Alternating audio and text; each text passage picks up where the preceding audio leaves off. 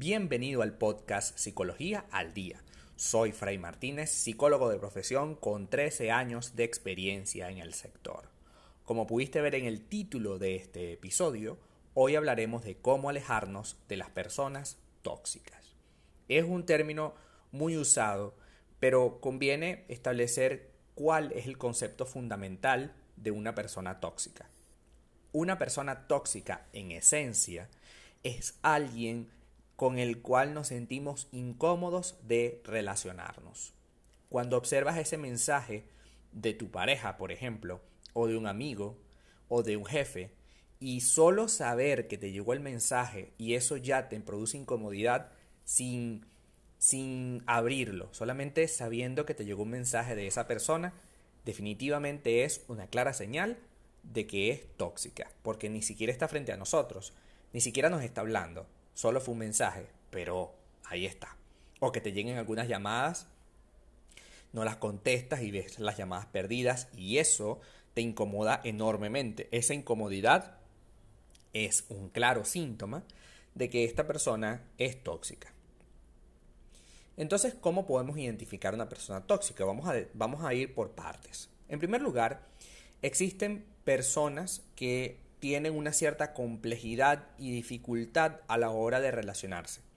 Entonces, todo lo tratan de manera demasiado compleja, complicada, difícil de manejar. Entonces se convierten en alguien que para poderle hablar o llegar tienen que haber ciertas condiciones y unas condiciones que son absurdas en muchos casos o que son muy enredadas. No me hables los lunes porque los lunes no quiero hablar de, problemas de pareja. Cosas así que tú dices, pero ¿y por qué? Segundo, poca capacidad de autocrítica.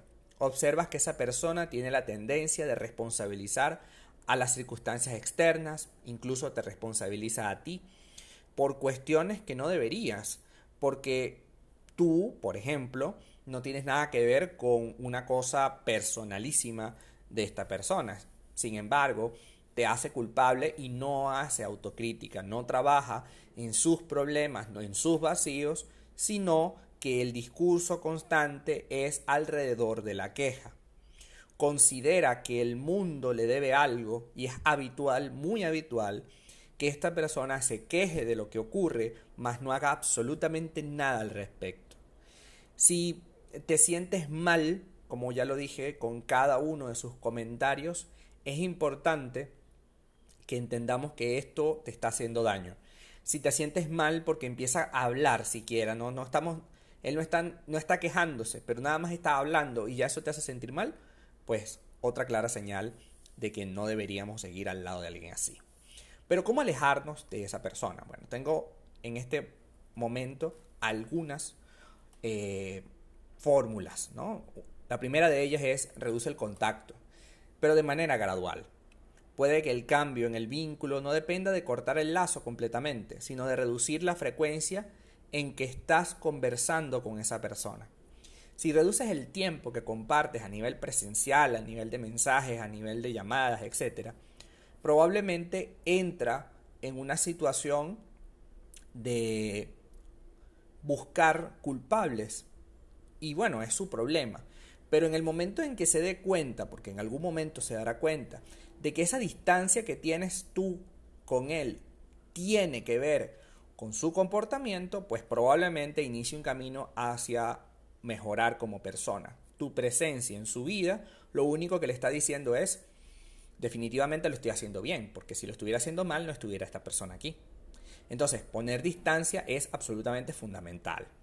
Luego de que pongas distancia, si por ejemplo esta es una relación de pareja y estás casado, por ejemplo, o estás casada, pues definitivamente tienes que establecer una nueva, un, nuevo plan, tomar una decisión sensata y, y crear unas nuevas condiciones. Mira, yo no puedo conversar en estos términos, yo tengo que cuidar mi autoestima, tengo que cuidar mi autovaloración, yo me siento mal cada vez que tú hablas, cada vez que tú dices, cada vez que tú criticas y pues no puedo hacer otra cosa. No, no, no me puedo sentir no me puedo sentir así toda la vida. Tengo que tener perspectiva, tengo que reflexionar, tengo que alejarme de todo lo que me hace daño. Y en este caso, pues tú eres una de esas personas.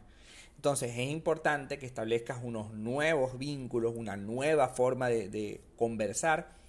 Y una vez que ya lo tengas, que sepas más o menos de lo que quieres conversar y de cómo quieres trabajar la relación, pues le pongas eso en la mesa y empiecen a negociar. Si esta persona no se responsabiliza, si esta persona no asume que está teniendo un problema y sigue igual o peor, pues es hora de que tomemos una decisión grande.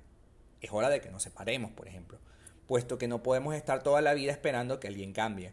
Tenemos que hacer nuestra parte y esperar que el otro lo haga y si no lo hace, pues hacer nuestra parte de nuevo y alejarnos completamente. No puedes permitir en estos momentos que alguien te maltrate o te haga sentir mal, sentirte mal constantemente, sentirte en un espacio que te enferma, que, que te intoxica, no es sano. Así que trabajemos para crear mejores condiciones.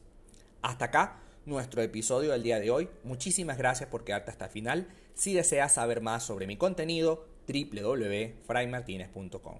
Muchísimas gracias y hasta el próximo episodio.